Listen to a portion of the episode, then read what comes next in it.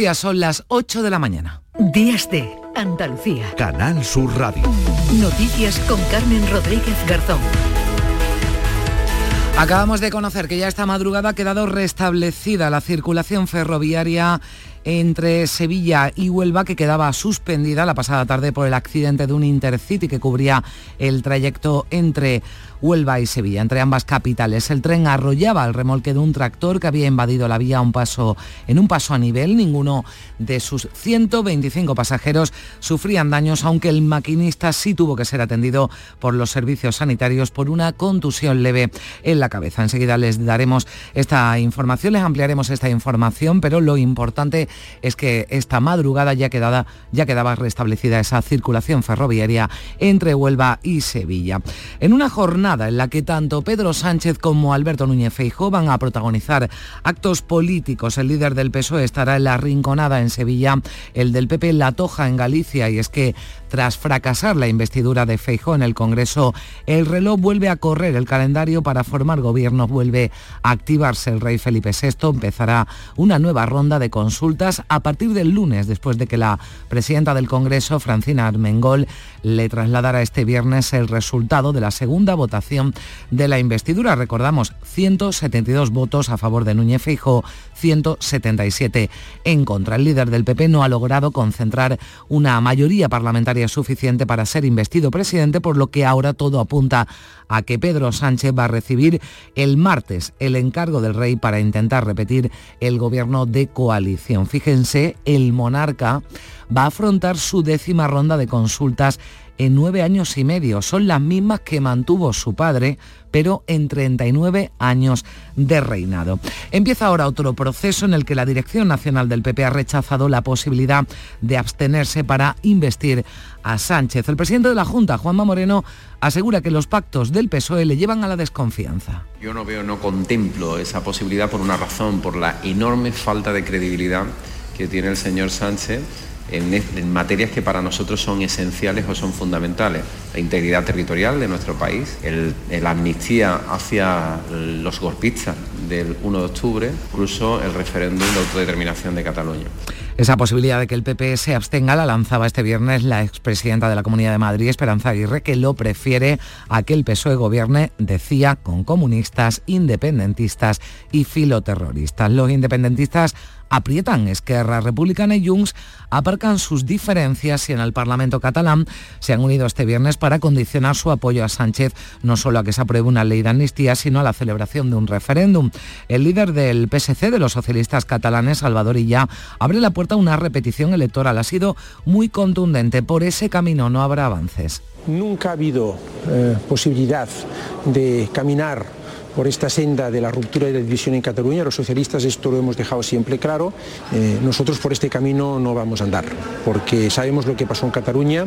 La repetición electoral es un escenario que no se puede descartar porque el plazo para que Sánchez sea investido concluye el próximo 27 de noviembre, cuando se disolverían las Cortes. En Jerez, el juez ha decretado el ingreso en un centro cerrado de menores para el alumno de 14 años detenido por apuñalar a varios profesores y compañeros. El niño ha declarado ante la Fiscalía de Menores este viernes, cuando en el Instituto Elena García Armada tratan de asimilar lo ocurrido y de ir recuperando poco a poco la normalidad.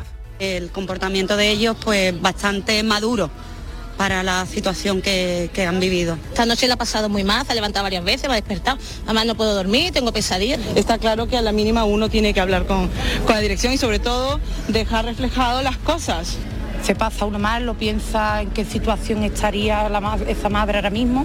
En Toledo, la policía sigue investigando la muerte por atropello de una mujer. El marido está detenido después de que algunos vecinos hayan declarado que vieron discutir momentos antes del suceso a la pareja en un bar de la localidad de Valde Santo Domingo. Así lo contaba su alcaldesa, Silvia del Olmo que ellos lo que me dijeron es que al parecer habían estado tomando aquí mm, algo en el bar que hay en la Nacional, en el bar Tapas, hubo una discusión y la señora se marchó andando y luego la encontraron ya fallecida en la carretera.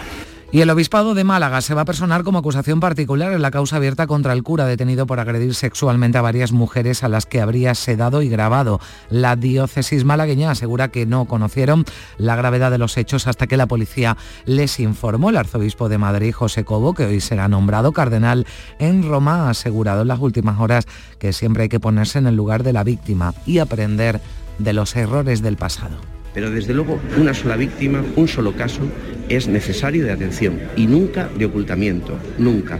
Yo creo que eso es lo que hemos aprendido del pasado. Nunca posponer, porque eso lo que hace es potenciar el dolor de las víctimas. Y eso es, eh, eso es inadmisible. En cuanto al tiempo, vamos a seguir durante el fin de semana con esa anomalía climática, si la llaman los expertos, con temperaturas entre 5 y 10 grados por encima de lo normal en un mes de septiembre al que hoy despedimos. De hecho, se van a alcanzar récords en el Valle del Guadalquivir, 37 grados será la máxima hoy en Sevilla y Córdoba, 36 en Jaén, 34 en Granada, 33 en Huelva, 32 en Almería, 30 de máxima en Cádiz y 27 grados en Málaga. Los cielos van a estar poco nubosos con intervalos de nubes bajas matinales en el litoral mediterráneo, soplará levante fuerte con rachas muy fuertes en el estrecho donde se ha activado el aviso amarillo por fenómeno fenómenos costeros. Y en deportes les contaremos que el Sevilla Fútbol Club cayó derrotado por 1-0 ante el Barcelona, gol de Sergio Ramos en propia puerta. El conjunto catalán da por rota sus relaciones con el Sevilla en la previa del partido. El club andaluz, mediante un comunicado, se negaba a asistir al palco de Montjuic por el caso Negreira y las implicaciones de directivos blaugranas. Y mañana jugarán el resto de andaluces. Habrá derby andaluz a las 2, se enfrentan en la Almería y el Granada y el Betis reciben el Villamarín al Valencia a las 9 de la noche. Eso será mañana. Ahora son las 8 y 7 minutos.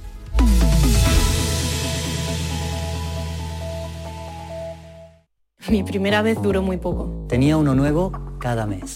Hacía mucho que no dormía del tirón. Mamá, vas a flipar. Me han hecho indefinida. Con la nueva reforma laboral, los contratos indefinidos son una realidad. Vivir con tranquilidad es un derecho. Ministerio de Trabajo y Economía Social, Gobierno de España. Hambre de librerías, de bibliotecas, de devorar novelas y cómics. Hambre de bailar y ver bailar. Alimentarnos de teatro, de ópera, de zarzuela, de conciertos, de museos y exposiciones. Hambre de aplaudir. Hambre de renacer, de revivir, de reencontrarnos. Cantar, leer, escuchar, mirar, vivir. Emocionar, boca llena. Hambre de cultura. Ministerio de Cultura y Deporte. Gobierno de España.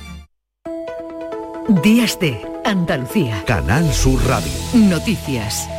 La circulación ferroviaria entre Sevilla y Huelva ha estado interrumpida varias horas por el arrollamiento de una máquina agrícola en un paso a nivel, un accidente en el que el maquinista ha resultado con heridas leves. Manuel Vicente, buenos días. Buenos días. Adif ha restablecido esta madrugada la línea ferroviaria después de que durante varias horas haya estado suspendida la salida, de trenes desde Huelva hacia Sevilla. En cuanto a los de llegada a la capital onubense, han estado deteniéndose en la estación ferroviaria de La Palma del Condado, donde los viajeros continuaban el trayecto por autobús. El siniestro se produjo cuando un tren de larga distancia Intercity que cubría el trayecto entre Huelva y Sevilla arrollaba el remolque de un tractor que había invadido la vía en un paso a nivel que da acceso a una finca agrícola. En el caso del tren, ninguno de sus 125 pasajeros ha sufrido daño, si bien el maquinista ha sido atendido por los facultativos sanitarios por una contusión en la cabeza, siendo evacuado al hospital con lesiones leves. Gracias, Manolo. Pues es la última hora, ya esta madrugada quedaba restablecida esa circulación ferroviaria entre Sevilla y Huelva. En la crónica política, tras la investidura fallida de Núñez Feijó, el rey, el rey Felipe VI convoca para lunes y martes de la próxima semana la nueva ronda con los grupos parlamentarios de cara a la formación de gobierno. El monarca recibía este viernes a la presidenta del Congreso, Patricia Zarandieta. Buenos días. Buenos días. Francina Armengol ha informado oficialmente al jefe del Estado de que el líder del PP no ha conseguido los votos necesarios para ser investido presidente del gobierno. Como consecuencia de ello, el rey llevará a cabo una nueva ronda de consultas que se realizarán en el mismo orden que la anterior. Unión del Pueblo Navarro, Coalición Canaria, PNV, Sumar, Vox, PP y PSOE. No tienen previsto acudir tampoco en esta ocasión, como en la vez anterior, Esquerra, Bildu, Junts y BNG, a pesar de que su respaldo es fundamental para que Sánchez consiga su investidura, ya que previsiblemente Felipe VI le va a proponer como candidato. El reloj comenzaba este mismo viernes a contar tras el fracaso de la investidura de Núñez Feijóo eh, dos meses por delante, 60 días en los que tendrá que haber un nuevo ejecutivo. Todo empieza porque el rey designe a Sánchez para someterse a una nueva investidura, algo que será lo previsible tras la ronda de consultas la semana que viene. Sánchez estará el martes por la mañana, será recibido por el monarca, el último será Núñez Feijó. Sánchez tendría que volver a retomar en ese caso, en el caso de que el rey lo designara como candidato, las conversaciones con los partidos que decidan apoyarle o intentar convencerles de una futura coalición. No obstante, hay una diferencia con la reciente investidura y es que el líder socialista tiene una fecha límite para buscar solución, de acuerdo con el apartado 5 del artículo 99 de la Constitución, que dice que si transcurrido el plazo de dos meses a partir de la primera votación de investidura, el 27 de septiembre, ningún candidato hubiera obtenido la confianza del Congreso, el rey disolverá ambas cámaras. Las Cortes se disolverían el 27 de noviembre y el 14 de enero los españoles tendríamos que ir de nuevo a votar en unas elecciones generales. La incógnita está ahora en la fecha de otro intento de investidura. Como decimos, hay ocho semanas disponibles, pero muchos días señalados que pueden condicionar el debate. El fracaso de la investidura de Feijó pone en marcha el reloj para que Pedro Sánchez intente ser presidente del gobierno con el apoyo de los independentistas que exigen cada día con más referéndum y amnistía, asuntos sobre los que el jefe del Ejecutivo en funciones ha vuelto a evitar contestar en la tribuna de oradores, aunque Feijó le interpelaba directamente al inicio de su intervención. ¿Amnistía sí o no? Yo digo no. ¿Y usted? ¿Referéndum sí o no? Yo digo no. ¿Y usted, señor Sánchez? Suba y hable claro, sin rodeos. De nuevo, desde el PSOE era Óscar Puentes el que daba la réplica a Feijó, al que acusaba de protagonizar un simulacro de investidura. El final del verón azul llegó y usted partirá. Nadie sabe hasta cuándo su liderazgo durará. Lo que es seguro es que el PSOE seguirá momentos de ese debate, en esa segunda votación que, como estaba previsto, no salió adelante. Se habla ahora de una posible abstención del Partido Popular en la investidura de Sánchez, algo a lo que el presidente de la Junta se ha mostrado contrario. La idea ha partido de Esperanza Aguirre en una intervención en Telecinco. Inmaculada Carrasco. La expresidenta de la Comunidad de Madrid cree que el PP debería abstenerse para evitar que Sánchez gobierne con Sumar y los nacionalistas. Se lo dice así al líder de su partido. Si yo fuera Feijó, le ofrecería los votos del PP, los que sean necesarios, creo que son 17, a Pedro Sánchez con tal de que no gobierne ni con comunistas, ni con independentistas, ni con filoterroristas. A mí, yo desde luego, lo haría. Génova, la Dirección Nacional del PP, ha rechazado la posibilidad de abstenerse para investir Sánchez. El presidente de la Junta asegura que los pactos del PSOE le llenan de desconfianza. Juanma Moreno. Prácticamente no, yo no veo, no contemplo esa posibilidad por una razón, por la enorme falta de credibilidad que tiene el señor Sánchez en, materias que para nosotros son esenciales o son fundamentales. La integridad territorial de nuestro país, la amnistía hacia los golpistas del 1 de octubre, o incluso el referéndum de autodeterminación de Cataluña. Moreno asegura que Feijó ha salido reforzado de su investidura porque ha demostrado que tiene un programa sólido. No solo Juanma Moreno, el propio Feijó en el Congreso zanjaba esa opción de una abstención de su partido en un próximo debate de investidura de Pedro Sánchez.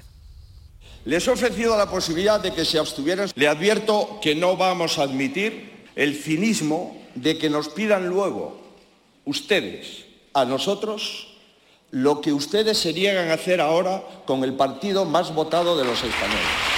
Pues aunque no salía adelante como estaba previsto la investidura de Fejó, sí ha habido un cambio con respecto a la votación del miércoles, y es que la mesa del Congreso ha contabilizado 172 votos a favor, aquí no ha variado nada, pero hubo 177 en contra y un voto nulo. María Luisa Chamorro, ¿qué tal? Buenos días. Muy buenos días. Este último pertenece al diputado de Junts, Eduard Puyol, que se ha equivocado en su votación. Primero ha dicho sí y luego no, desencadenando un debate en la mesa que finalmente anulaba el voto. Francina Armengol la anunciaba así.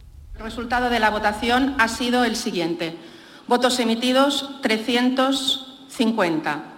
Votos a favor del candidato 172. Votos en contra. Silencio, estamos. Silencio, silencio. Votos en contra del candidato 177. Un voto nulo. La situación ha recordado a lo ocurrido con el diputado socialista Herminio Sancho Íñiguez hace solo dos días. Otro incidente en el pleno de este viernes ha sido la retirada del diario de sesiones de la Cámara a petición de la portavoz del PP, Cuga Gamarra, tras la intervención de la diputada de Esquerra Republicana, Teresa Jordá, de palabras ofensivas para la policía, la Guardia Civil y la monarquía. Estos recursos se destinan a su industria militar, se destinan a pagar la monarquía, a pagar los violines. También se han retirado del diario de sesiones algunos de los insultos que Santiago Abascal, el líder de Vox, dedicaba a Pedro Sánchez.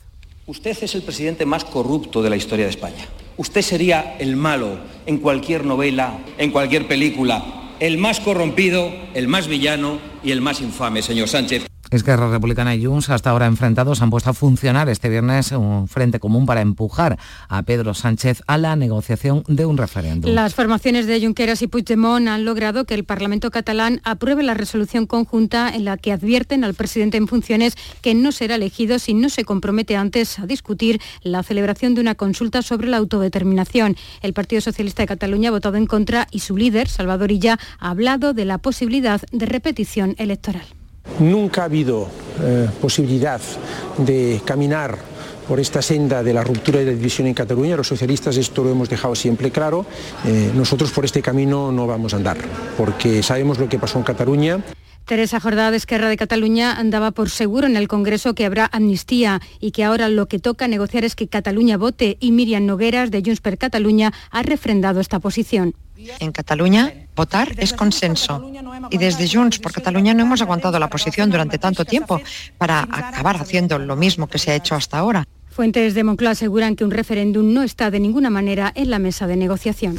Pues hoy volveremos a, escuchar hablar de estos asuntos tanto al presidente del Gobierno, Pedro Sánchez, presidente del Gobierno en funciones, como al líder del PP, Núñez Feijó. Sánchez participa hoy en un mitin en la localidad sevillana de La Rinconada. Será su primer acto político tras esa investidura fallida de Feijó, que por su parte interviene en el foro La Toja en Pontevedra. El acto del PSOE se va a celebrar en uno de los 11 municipios de Sevilla en los que el PSOE logró mayoría absoluta en las pasadas elecciones municipales de mayo en la Rinconada. Será la primera comparecencia pública de Pedro Sánchez tras no intervenir en el debate de investidura de Feijó. Antes del mitin, el presidente del Gobierno en funciones va a presidir la inauguración de la planta termosolar de la fábrica de Heineken en Sevilla. Y a las 12 del mediodía en Ogrove, en Pontevedra, el líder del PP, Alberto Núñez Feijó, interviene con una ponencia en el quinto foro La Toja Vínculo Atlántico, después de que este viernes el Pleno del Congreso rechazara su investidura en segunda votación.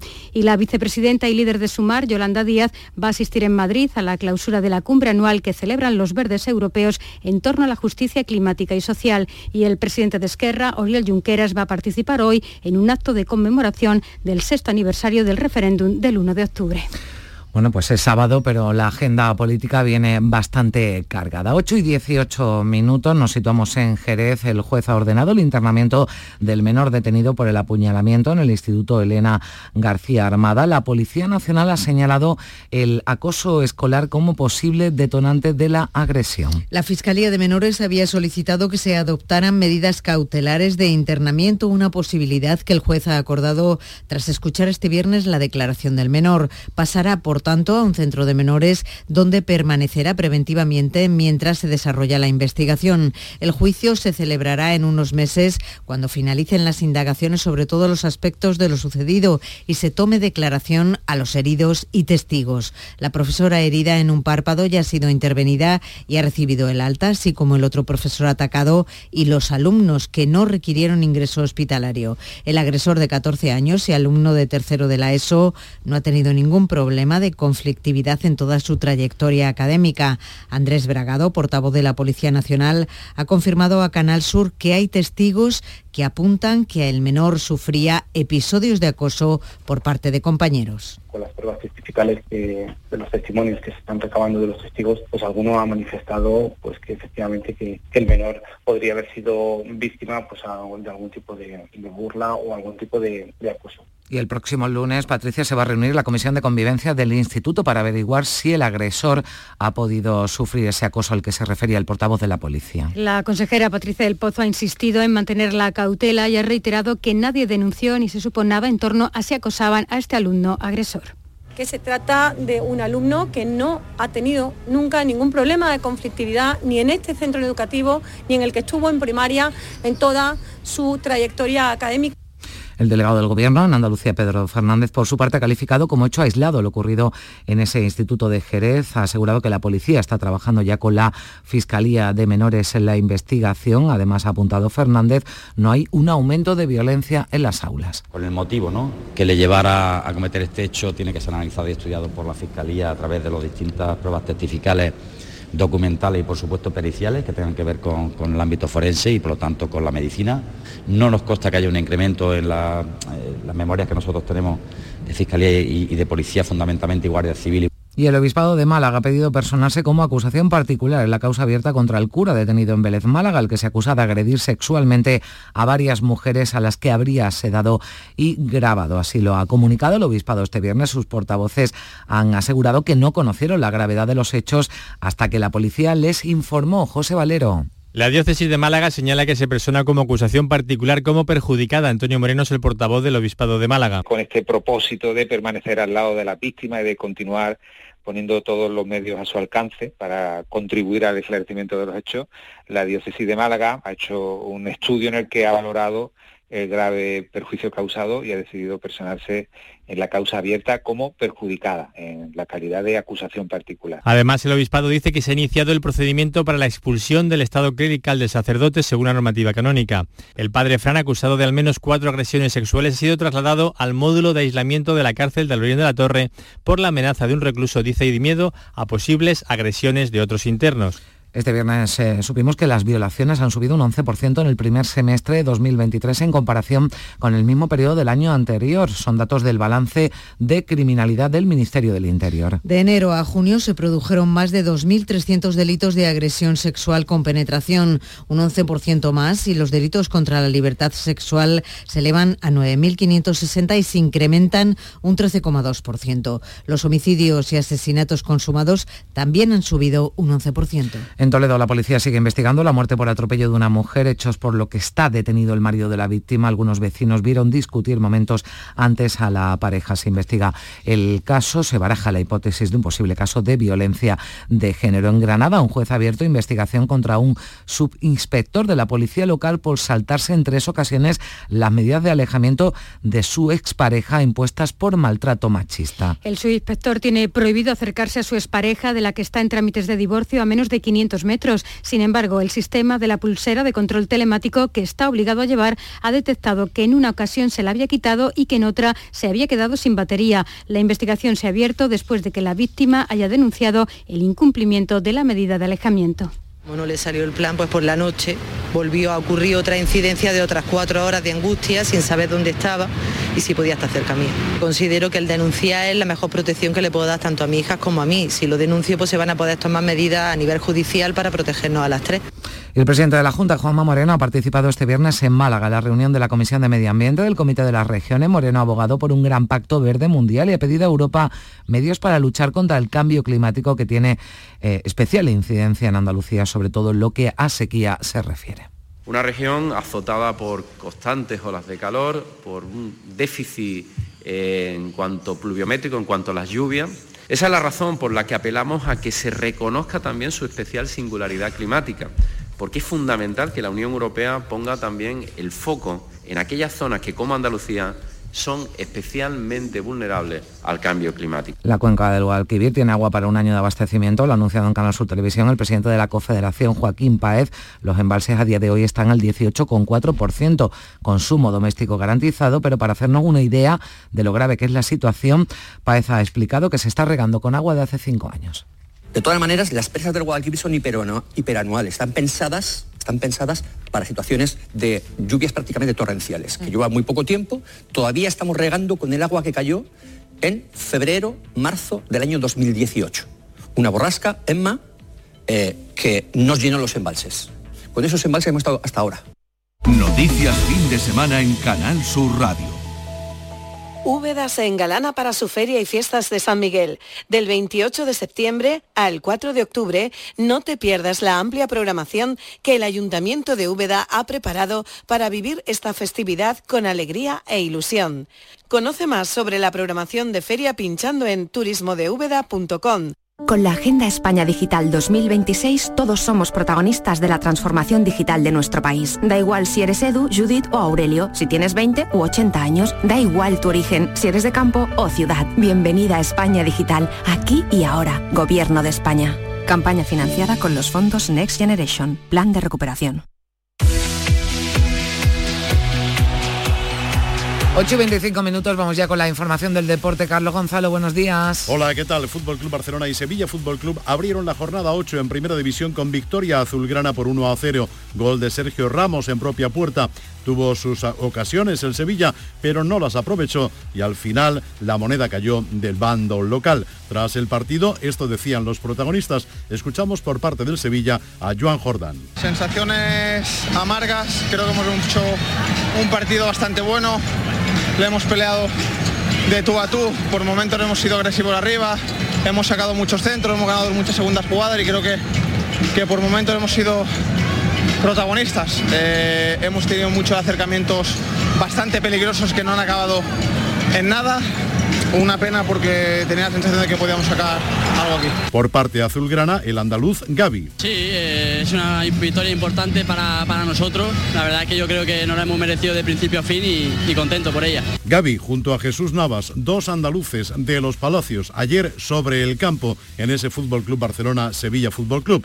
El partido llegó precedido por la polémica, primero porque el Sevilla emitía un comunicado en el que decía que no iba a asistir ni a comidas ni al palco con el conjunto catalán por las implicaciones de sus exdirectivos con el caso Negreira, a lo que el Barça contestó con otro comunicado en el que decía no entender la postura del Sevilla y que rompía relaciones con el club de Nervión. Pues sobre el caso Negreira hablaba Javier Tebas, presidente de la Liga de Fútbol Profesional. Bueno, como expliqué ayer, yo creo que vienen como consecuencia que nosotros en el procedimiento de Negreira pedimos a la federación que tenía que aportar unos documentos en, el, en, en el juego de instrucción me da la sensación que no, el juez los admitió que tenían que presentarlos y me da la sensación que no los iban presentando y el juez pues decidió que la mejor forma era buscarlos. Hoy en primera no juega ningún equipo andaluz, si se juegan el Getafe Villarreal, el Rayo Vallecano Mallorca, Girona Real Madrid y el Derby Vasco entre la Real Sociedad y el conjunto del Atleti de Bilbao. Mañana domingo la jornada se abre con un derby andaluz. El Almería, que ayer hizo oficial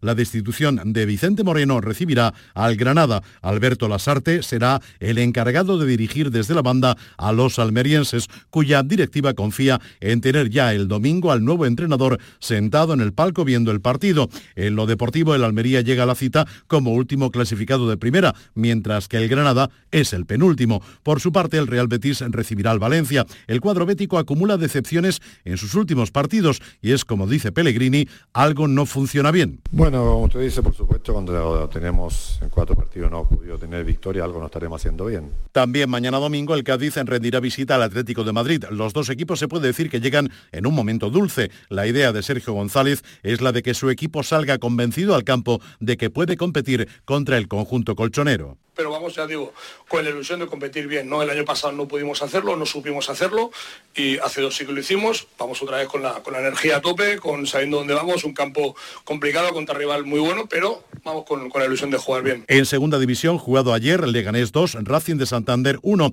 y nueva jornada de Primera Federación. Partido importante para abrir boca. Real Madrid-Castilla, Recreativo de Huelva. Tiene los datos Ildefonso Fernández. Difícil desplazamiento frente a un rival que aspira a todo. El Córdoba, por su parte, jugará mañana a las 8 contra el Recreativo Granada. Busca la primera victoria en el Arcángel. Iván Ania. Es nuestro tercer partido en casa y necesitamos ganar, eso lo tenemos claro. El domingo nos dejará el Málaga San Fernando. El equipo de Pellicer buscará su quinta victoria consecutiva y su tercer partido con la portería a cero. Incluso podría ser líder si no ganan Castellón y Ceuta. El Algeciras de Lolo Escobar está invicto, está en la zona alta de la clasificación y quiere prolongar su racha en el derby provincial frente al sanluqueño. Son cosas que con el paso del tiempo he pasado para mí no tiene ninguna importancia. Y... El sanluqueño vio frenado su buen comienzo con esa derrota en casa 0-3 ante el Antequera, que se quitó una losa de encima. Quiere confirmar el conjunto malagueño su mejoría frente al Atlético Baleares, que estrena técnico Juanma Barrero. Y el Linares Deportivo jugará ante el Ibiza, complicado desplazamiento para los azulinos, que van a jugar contra una de las mejores plantillas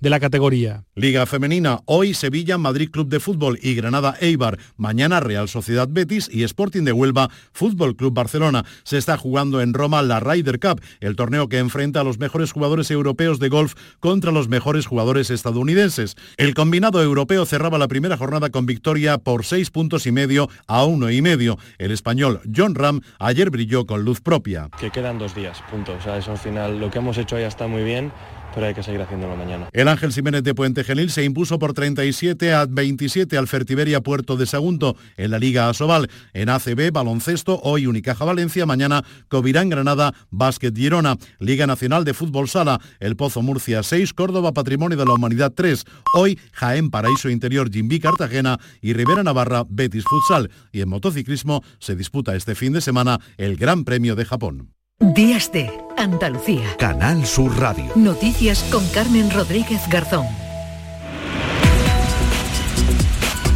Ocho y media de la mañana, a esta hora, como siempre, le damos un repaso a lo más destacado de la actualidad de este sábado, 30 de septiembre, en titulares con Manuel Vicente. ¿Qué tal, Manuel? Buenos días de nuevo. Buenos días. Restablecida la conexión ferroviaria entre Huelva y Sevilla. El arrollamiento de un remolque agrícola por un tren ha obligado a la suspensión del servicio durante varias horas. El Rey realizará la semana próxima una segunda ronda de consultas tras la investidura fallida de Núñez Feijóo. Felipe VI recibirá a todos los portavoces parlamentarios, excepto a los independentistas, quienes han decidido no acudir a la zarzuela. El fracaso de la investidura de Feijó abre un plazo de dos meses para que haya presidente. En caso de que Pedro Sánchez no logre la investidura, las Cortes se disolverían el 27 de noviembre y habría elecciones el 14 de enero. El Partido Popular descarta abstenerse en la investidura del candidato socialista. La exdirigente del PP, Esperanza Aguirre, aboga sin embargo por una abstención para que el líder socialista no gobierne con Sumar y los nacionalistas. Pedro Sánchez participa hoy en un mitin en la localidad sevillana de La Rinconada. Será su primer acto tras el debate de investidura de Feijó, quien por su parte va a intervenir en el denominado Foro La Toja. Ingresa en un centro de internamiento al menor que hirió a varias personas en su instituto de Jerez. La comisión de convivencia del centro se va a reunir el próximo lunes para averiguar si el agresor era víctima de acoso. El obispado se persona como acusación particular en la causa contra el cura de Vélez Málaga acusado de agresiones sexuales. El sacerdote será expulsado del estado clerical siguiendo la normativa canónica. Actualmente permanece en el módulo de aislamiento de la cárcel de Alaurín. La cuenca del Guadalquivir tiene agua solo para un año de abastecimiento. El consumo doméstico está garantizado, aunque los embalses están a día de hoy al 18,4% de su capacidad. Son los titulares destacados de esta jornada en la que también miramos cuáles son los asuntos que llevan a sus portadas los periódicos, Manolo. Mucha resaca de la fallida eh, investidura de eh, Núñez Feijó. Se titula en el diario El País, Sánchez toma el relevo de Feijó en plena tensión con Junts y Esquerra Republicana de Cataluña. Hacia el independentismo catalán se dirige el diario ABC. Secesionistas críticos se revuelven contra Puigdemont por derrochar. Del diario El Mundo destacamos que el gobierno, en clave económica, el gobierno continúa engordando la deuda pública pese al récord de recaudación. Y de los periódicos de difusión online, en el español.com hay un titular entre lo deportivo y lo judicial. El boicot del Sevilla al palco aumenta la presión sobre el Barcelona para que depure a los tramposos.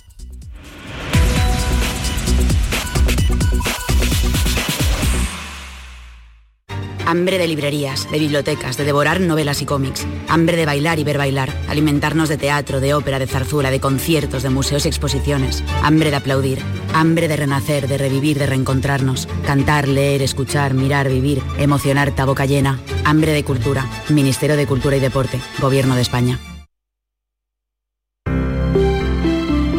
Buenos días.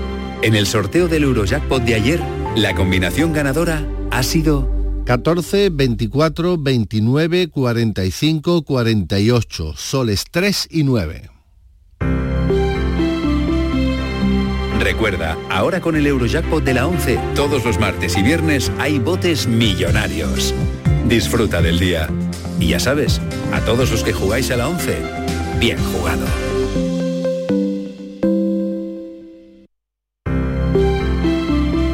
Buenos días. El número premiado en el sorteo del cuponazo celebrado ayer ha sido 73.311 73311 Serie 99.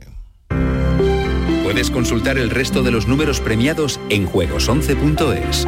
Hoy tienes una nueva oportunidad con el sueldazo del fin de semana. Disfruta del día. Y ya sabes, a todos los que jugáis a la 11, bien jugado. Con la formación profesional, el futuro es presente. Porque aprendo en el centro y practico en la empresa.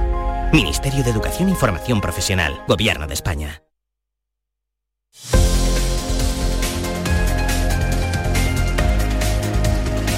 Ocho y casi 35 minutos de la mañana nos vamos de ronda por nuestras emisoras. Vamos a conocer cómo amanece cada una de ellas, eh, cada una de nuestras eh, provincias en este sábado 30 de septiembre. Comenzamos en Cádiz con Ana Candón. ¿Qué tal? Buenos días. Buenos días a todos. Bueno, pues Cádiz amanece con cielos despejados y 23 grados. Dice la previsión que vamos a llegar a 31. Calor. Sopla fuerte el viento de levante, de hecho hay aviso amarillo en todo el litoral de la provincia por viento y oleaje durante todo el día. Y vamos, como siempre, con las portadas de los periódicos. El diario de Cádiz dedica su titular principal a la política nacional, a la investidura fallida de Feijo. Y en clave local destaca este tema. El puerto de Cádiz ya tiene vía libre para remodelar todos sus muelles. Es el paso definitivo para la integración del muelle en la ciudad. La Voz de Cádiz en su edición digital también recoge el mismo asunto y titula La transformación del puerto de Cádiz más cerca de ser una realidad. En cuanto a previsiones, San Fernando vive hoy un día histórico, procesión magna mariana a partir de las 5 de la tarde con 25 imágenes de vírgenes en las calles. Se espera la llegada de 75.000 visitantes. Gracias Ana, sopla viento fuerte en la bahía de Cádiz, imaginamos que todavía con más fuerza en el estrecho. Nos vamos hasta Algeciras, Susana Torrejón. Buenos días. Buenos días, así es. Atención al viento que sopla fuerte de levante, sobre todo en Tarifa, donde se pueden alcanzar hasta 80 kilómetros a la hora. A esta hora tenemos nubes en los cielos y 20 grados de temperatura.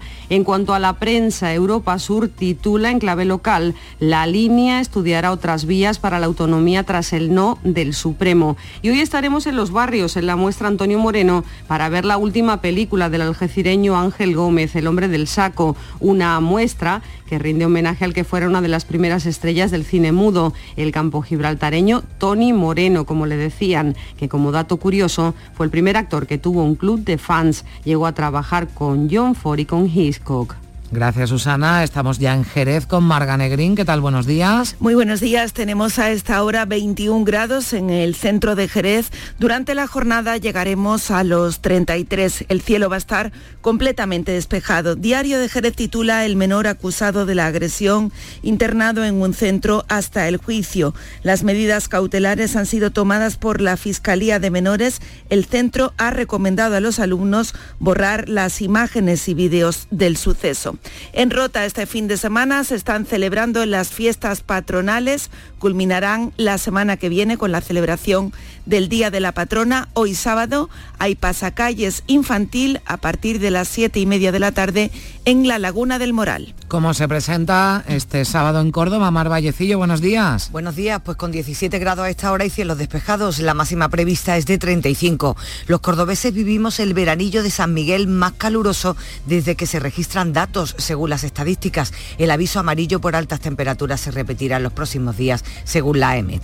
Por lo demás, en la portada de los diarios locales, el Córdoba destaca que la UCO reclama a la Junta más financiación para infraestructuras universitarias. El día lleva su primera página que la riqueza del sector cinegético será debatida este fin de semana en el foro de Intercaza. Y Cordópolis señala en su edición digital los 10 años que cumple el Centro Social Rey Heredia, que ha pasado de la ocupación al triunfo vecinal. Y en previsiones estaremos pendientes del desarrollo de las jornadas técnicas de Intercaza. Se prevé jornada calurosa en Córdoba, también en Sevilla. Pilar González, buenos días. Buenos días, así es, porque está previsto que alcancemos 37 grados en la capital o 36 en Lebrija. De momento tenemos el cielo prácticamente despejado y amanecemos con 22 grados de temperatura. En la prensa ABC lleva en portada con fotografía la corrida de toros en la maestranza y el titular Morante corta la temporada y no torea el domingo en San Miguel. Y en Diario de Sevilla, fotografía para la carrera nocturna del Guadalquivir que reunió anoche a 20.000 participantes. También dice que casarse en el Ayuntamiento de Sevilla costará a partir de enero 116 euros. En la agenda del día, esta mañana se va a inaugurar la planta termosolar de la fábrica de Heineken en España, la más grande de Europa y la primera para uso industrial en nuestro país. El presupuesto inicial de esta obra era de 20 millones de euros y asiste el presidente en funciones, Pedro Sánchez. También la plataforma Barrios Hartos ha convocado una manifestación en contra de la anunciada subida de las tarifas del agua. Gracias Pilar. Para huir del calor, si pueden, váyanse a Málaga. Allí está hoy la máxima más baja. Damián Bernal, ¿qué tal? Muy buenos días. Sí, hola Carmen, buenos días. Será de 27 grados en toda la franja litoral aproximadamente, en el interior algo más, 30 grados, que en comparación con lo que hay en otros puntos de, Andalucía podemos decir que es poca cosa. Ahora tenemos 22 grados aquí en Málaga capital con algunas nubes, sigue por tanto el tiempo estable, el veranillo de San Miguel, pero sí sin apreturas también este fin de semana. En cuanto a la prensa digital, Diario Sur, la guerra de precios llega a la alta velocidad entre Málaga y Madrid con billetes desde 9 euros. Málaga hoy el gobierno da luz verde a la renovación del paseo de los baños del Carmen. La opinión de Málaga, el precio de la vivienda y el alza de tipos dejan al comprador malagueño en un nivel de accesibilidad crítico en todos los distritos de la capital. Y en cuanto a convocatorias, tenemos muchas festivas en esta jornada. Siguen las ferias de Torremolinos y Vélez Málaga. Tenemos en Teba la Feria del Mercado del Queso Artesano y en Cómpeta el Día del Turista y del Residente. ¿Y qué tal empieza el día en Huelva? Yolanda Sánchez, buenos días. Atención Huelva. Intentaremos recuperar esa comunicación. Vamos a Granada. Luis López, buenos días. Muy buenos días. También se prevé un día bastante caluroso en la provincia. Hasta 36 grados está establecida la máxima, en este caso en la localidad de Loja. Granada ahora tiene 17 grados, 20 grados de diferencia respecto a esa máxima que tendremos. Es un día en el que también ya se empieza a ver esa eh, visibilidad, para la redundancia, de lo que va a acontecer esta importante semana en Granada. La cumbre europea. Hoy es la cumbre social, el primero de los actos importantes. Otra Granada, otra Europa es posible a las doce y media está convocada una manifestación desde la Fuente de las Batallas para la que también se han fletado autobuses de Andalucía y de otros rincones de España, están evidentemente pues analizando esas iniciativas europeas contra el cambio climático y también proponen alternativas al capitalismo agresivo. Estaremos pendientes de esa noticia. La prensa hoy también hace referencia a esos preparativos de la cumbre, pero por ejemplo llama la atención que Ideal habla de las catas arqueológicas en Salar, donde se demora la licitación de la variante de Loja de la B y también el Granada hoy apuesta por la ciencia se echa a la calle en referencia a esa noche de los investigadores que tuvo lugar ayer en muchos puntos de Andalucía, en Granada también.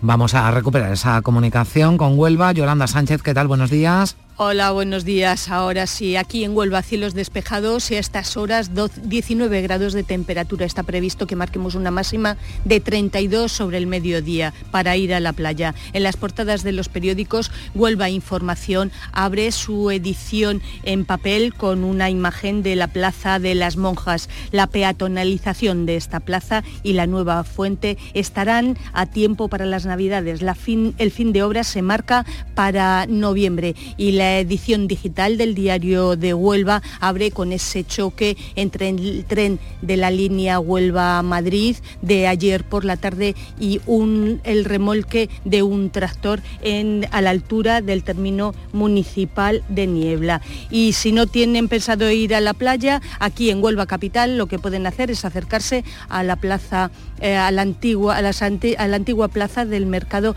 porque se celebra la feria de la tapa durante todo el día. Gracias, eh, Yolanda. En Jaén está César Domínguez. Buenos días. Hola, buenos días. Tenemos 19 grados a esta hora de la mañana aquí en la capital. Se van a alcanzar los 36 así que sol y calor porque hay muy pocas nubes en la provincia de Jaén. En sus titulares, Jaén ha aprobado dos nuevos permisos para desembalsar. Ideal, el viaje en tren Jaén-Madrid en tres horas es aún una quimera yo diría que también hasta Sevilla, porque mm. acumula retrasos de una hora en casi todos sus servicios. En cuanto a las previsiones, hoy hay una manifestación convocada a partir de las cinco y media de la tarde para protestar contra una macroplanta de secado de estiércol que se va a situar en las afueras de Jaén, pero que afecta a tres barrios. Y terminamos esta ronda en Almería. Lola López, buenos días. Buenos días, con cielo despejado, con 21 grados de temperatura. Vamos a tener un día muy similar al de ayer. La máxima hoy prevista para la capital será de 31 grados. En cuanto a la prensa, leemos en Ideal que Cosentino trae a Almería 300 expertos en diseño procedentes de 17 países. Será desde mañana hasta el miércoles. En la voz de Almería destacan esta cifra. Los eh, dueños de 143.000 perros tendrán que pagar un seguro. Y Diario de Almería lleva su portada este otro titular, 130.000 almerienses viven en barrios desfavorecidos. También fotografía de portada para la noche de los investigadores. Más de 800 salieron ayer a la calle en Almería. Y en cuanto a las previsiones, hoy visita a la Alcazaba. Eh, con un proyecto, el Camina, que comienza hoy, y un recorrido denominado La Perla del Zoco a partir de las 11 de la mañana. También en Mojácar se va a celebrar hoy la Noche de las Velas, que tuvo que ser atrasada por eh, una de las últimas danas del verano. Gracias a los compañeros, a todos los compañeros. Enseguida va a llegar la información local, pero eh, antes les eh, hablamos de esa vaca, una vaca muerta que ha aparecido este viernes flotando en las cercanías de la playa de Chilches, perteneciente al municipio malagueño de Vélez, Málaga. La Guardia Civil está investigando la identidad del animal y sobre todo cómo ha llegado hasta allí. Por cierto, que la ley de protección animal ha entrado este viernes en vigor a medio gas, ya que algunos de sus artículos van a necesitar un desarrollo reglamentario que el Gobierno no puede aprobar al encontrarse en funciones. Aspectos fundamentales de esta norma, pues el seguro de responsabilidad civil para perros, el curso para todos los dueños de mascota o el registro de todos los animales. Será un tema del que nos ocuparemos en profundidad a partir de las 9 de la mañana en Días de Andalucía en Canal Sur Radio. Ahora, como decimos, 9 menos cuarto, información local. Días de Andalucía. Canal Sur Radio Sevilla. Noticias. Con Pilar González. Hola, buenos días. Comenzamos un sábado con calor de verano y muchas actividades lúdicas que traen a Sevilla música, ópera, festivales, velá, coronación canónica. También habrá una manifestación en la capital por los cortes de luz y la subida del agua y el acto político central del día estará en La Rinconada, el municipio que ha elegido Pedro Sánchez para celebrar su primer acto político tras la investidura fallida de Feijo. Enseguida se lo contamos antes el tiempo. Hoy tenemos intervalos de nubes alta, viento flojo variable, intenso en la Sierra Sur y vamos a seguir hoy con temperaturas nada habituales para el otoño y así será hasta finales de la próxima semana, como explica el responsable de la Agencia Estatal de Meteorología, Juan de Dios del Pino. Está el récord anual, el récord absoluto, está el récord del año, luego está el récord del mes, ¿no? Y luego está el récord de cada día, de un San Miguel, ¿no? En, en concreto en la, en la ciudad de Sevilla creo que son 36,6 grados para, para el día de hoy, ¿no? Y hoy es posible que y lleguemos a una temperatura mayor, con lo cual pensamos que se puede batir el récord de hoy. Y además calor hasta final de la próxima semana. La máxima prevista para hoy 37 grados en Sevilla, 36 en Lebrija y 35 en Écija y en Morón. A esta hora 22 grados en la capital.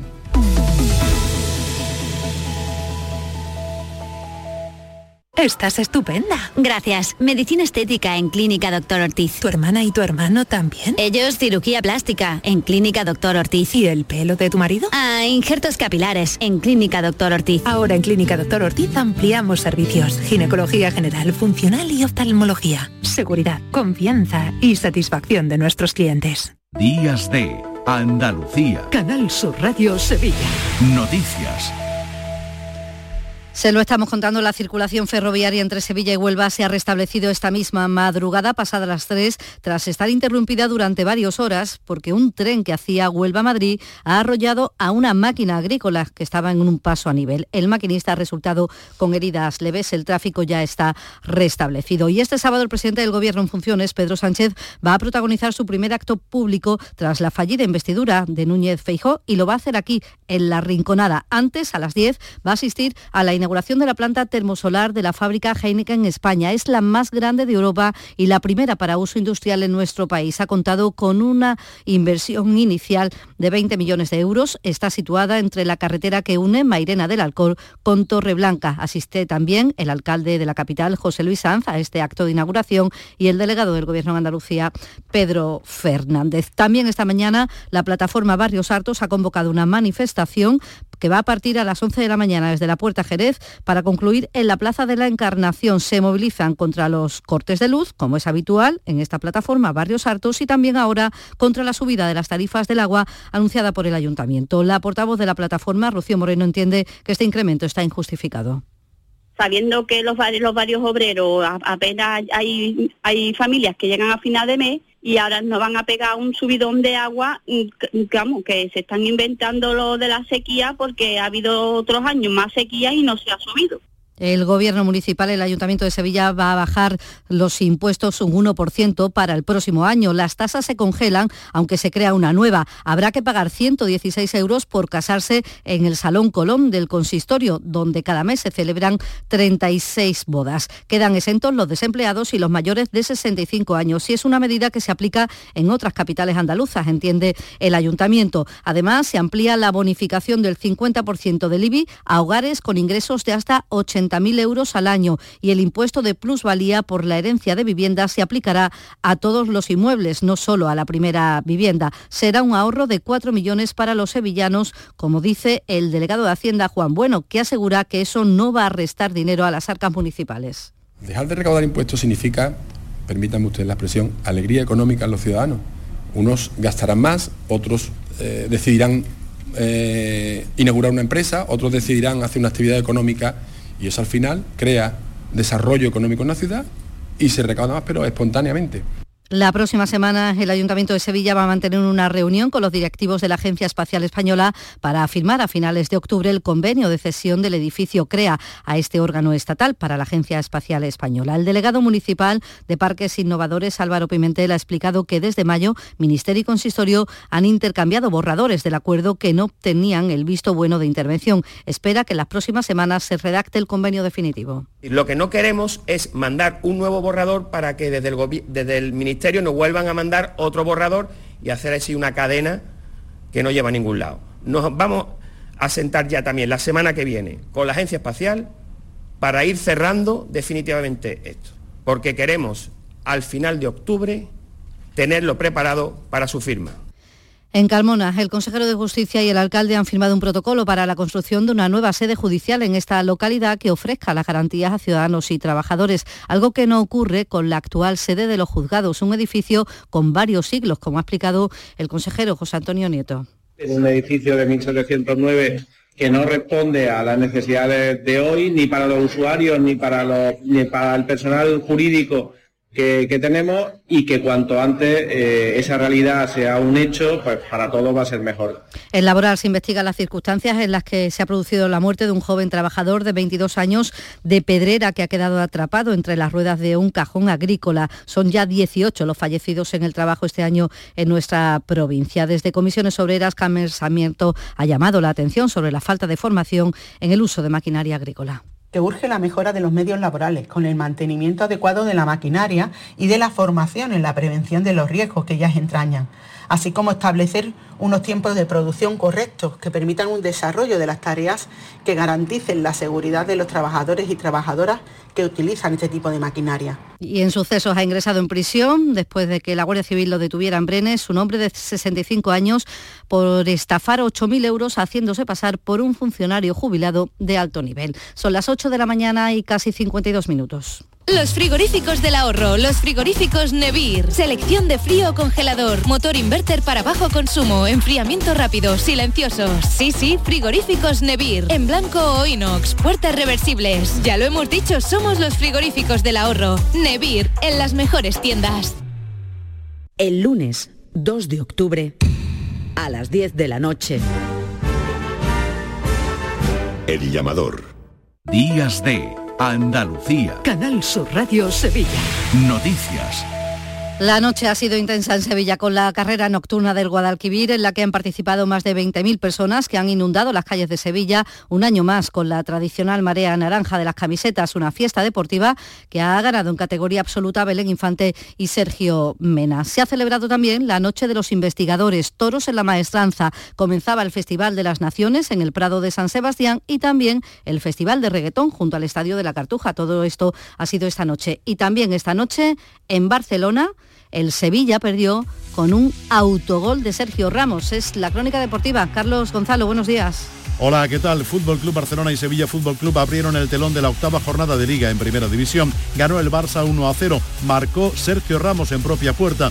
Tuvo sus opciones el equipo de Mendilibar, pero no materializó las ocasiones y lo acabó pagando. Ahora la próxima cita será la Champions ante el PSV Eindhoven. En cuanto al Real Betis, recibe mañana al Valencia en el Benito Villamarín. Tras su periplo de cuatro partidos y conocer la victoria, Pellegrini y los suyos reciben a los de Rubén Baraja con la intención de volver a la senda del triunfo. También habrá esta semana competición europea para el conjunto verde y blanco. Será el jueves próximo ante el Sparta de Praga. En Féminas, hoy Sevilla Madrid Club de Fútbol. Mañana jugará el Betis Féminas en el campo de la Real Sociedad. Para este sábado también hay muchas actividades. Sevilla City Office vuelve a ofrecer rutas turísticas gratuitas por toda la ciudad. Además, inaugura en la calle Adriano la vela del Arenal. Más de 300 nadadores solidarios van a participar hoy en la sexta edición de la travesía Nado Río Guadalquivir Club Náutico de Sevilla a beneficio de la Fundación Vicente Ferrer. En San Lucas la Mayor por la tarde, coronación canónica de la Virgen de las Angustias, de la Hermandad del Santo, entierro y muchos conciertos. Por ejemplo, la cantadora Morente este sábado en el Teatro Central. José Merced a las ocho y media en el Cartuja Center, en Mairera de la Jarafe, Niña Pastori, en La Maestranza, Tristán e Isolda, ópera y esta noche en los aledaños del Estadio de la Cartuja, música de los 90, entre ellos Chimo Bayo, con esta, así me gusta a mí.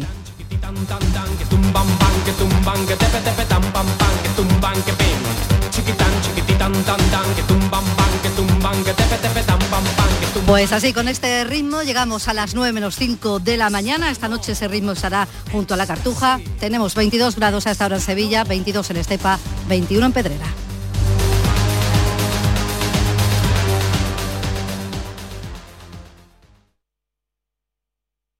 Días de Andalucía. Canal Sur Radio Sevilla. Noticias.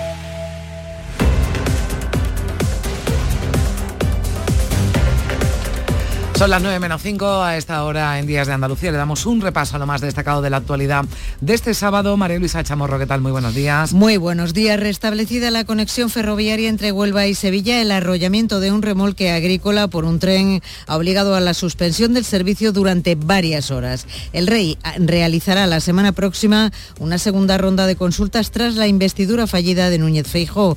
Felipe VI recibirá a todos los portavoces parlamentarios, excepto a los quienes han decidido no acudir a la zarzuela. En esta ocasión todo parece indicar que el designado para presentarse a la investidura será el candidato socialista Pedro Sánchez. El monarca afrontará su décima ronda de consultas en nueve años y medio, las mismas que tuvo su padre, pero en 39 años de reinado. Empieza ahora otro proceso en el que la Dirección Nacional del PP ha rechazado la posibilidad de abstenerse para investir a Sánchez. El presidente de la Junta, Juanma Moreno, asegura que los pactos del PSOE le llevan a la desconfianza. Yo no veo, no contemplo esa posibilidad por una razón, por la enorme falta de credibilidad que tiene el señor Sánchez en, materias que para nosotros son esenciales o son fundamentales. La integridad territorial de nuestro país, la amnistía hacia los golpistas del 1 de octubre, incluso el referéndum de autodeterminación de Cataluña. Esa posibilidad de que el Partido Popular se abstenga la lanzaba este viernes la expresidenta de la Comunidad de Madrid, Esperanza Aguirre, que lo prefiere a que el PSOE gobierne, decía, con comunistas, independentistas y filoterroristas. Los independentistas, por su parte, aprietan. Eh, Esquerra Republicana y Junts aparcan sus diferencias y en el Parlamento catalán se han unido para condicionar su apoyo a Sánchez, no solo a que se apruebe una ley de amnistía, sino a la celebración de un referéndum. El líder del Partido Socialista Catalán, Salvador Illa, abre la puerta a una repetición electoral. Ha sido muy contundente. Por este camino, dice, no habrá avances. Nunca ha habido eh, posibilidad de caminar por esta senda de la ruptura y la división en Cataluña. Los socialistas esto lo hemos dejado siempre claro. Eh, nosotros por este camino no vamos a andar, porque sabemos lo que pasó en Cataluña.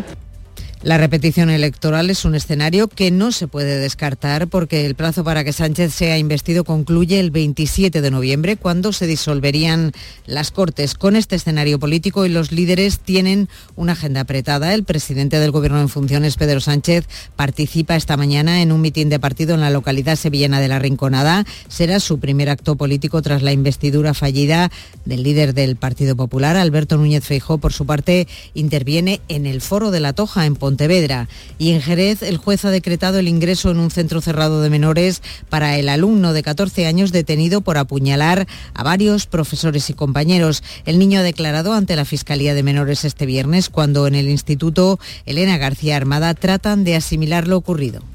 El comportamiento de ellos pues bastante maduro para la situación que, que, han vivido. Esta noche la ha pasado muy mal, se ha levantado varias veces, me ha despertado. Además no puedo dormir, tengo pesadillas. Está claro que a la mínima uno tiene que hablar con, con la dirección y sobre todo dejar reflejado las cosas. Se pasa uno mal, lo piensa en qué situación estaría la, esa madre ahora mismo.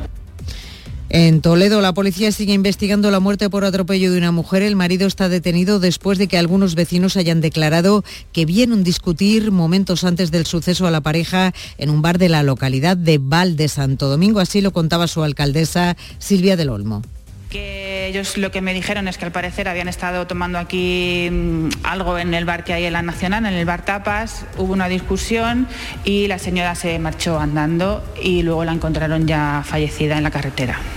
Seguiremos durante el fin de semana con calor, con temperaturas entre 5 y 10 grados por encima de lo, normal, de lo normal. En este mes de septiembre, de hecho, se van a alcanzar récords en el Valle del Guadalquivir. 37 grados será la, la máxima en Sevilla y Córdoba, 36 en Jaén, 34 en Granada, 33 en Huelva, 32 en Almería, 30 en Cádiz y 27 en Málaga. Pues eh, así esto va a ocurrir además en toda España porque dicen las previsiones que van a superarse los 30 grados en las temperaturas en la mayor parte del país. Llegamos así a las 9 de la mañana en Canal Sur Radio y en Radio Andalucía Información.